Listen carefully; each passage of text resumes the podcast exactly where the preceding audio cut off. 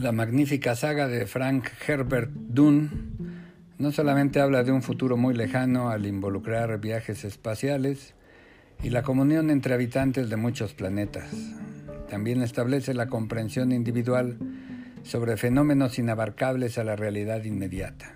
En parte, se trata de una serie de novelas místicas en tanto implican conocimientos espirituales chamánicos y variantes religiosas inventadas por el propio Herbert.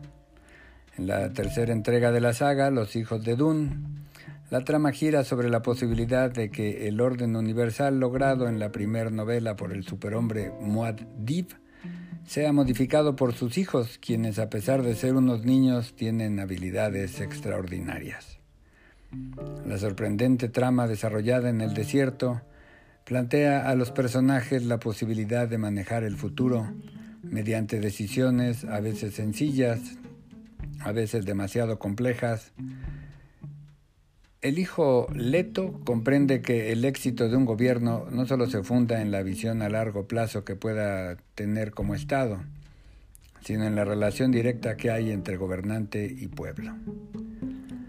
La manera en que se plantean los estados modernos, fundando la relación social en leyes y reglamentos, ya sea expedidos por el Poder Legislativo o por el Poder Ejecutivo, parece no tener un planteamiento similar. Ahora se legisla para las necesidades inmediatas. Se actúa para enfrentar los fenómenos apremiantes y en el mejor de los casos, en pocos países, se hacen planeaciones que tardarán décadas en ejecutarse, pensadas en un futuro de varias generaciones.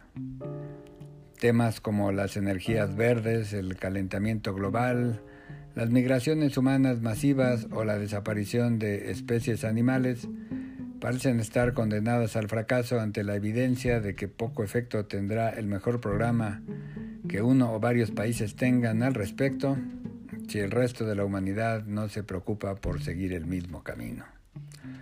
Los aspectos locales llevan la misma falta de visión.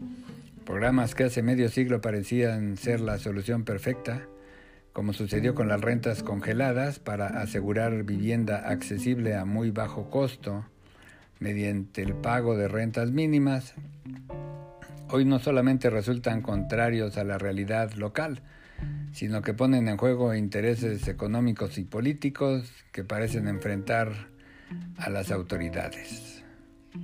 La importancia de que verdaderos estadistas hagan planeaciones que involucren a todos los sectores de la sociedad para resolver no solo lo inmediato, sino trazar las bases para un futuro sustentable y con justicia, parece ausente ante la insistencia de crear leyes y reglamentos con la sola intención de mantener contentos a los votantes para seguir en el poder público. En la saga de Herbert, a la visión a largo plazo se antepone la lealtad a la población, a un proyecto que debe protegerse, a una cohesión que hoy se antoja imposible de sugerirse siquiera en muchas ciudades, no solo entre gobierno y población, también entre empleador y trabajador, entre el líder religioso y creyentes.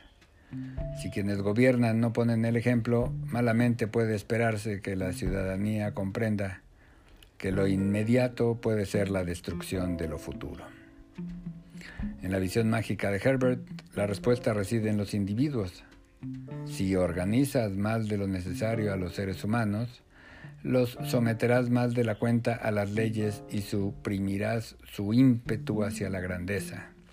Quedarán inservibles y su civilización se colapsará. Dice en la parte final del texto, mientras el dios Leto cambia su cuerpo en forma y poderes, para imponerse por la fuerza con miras al futuro.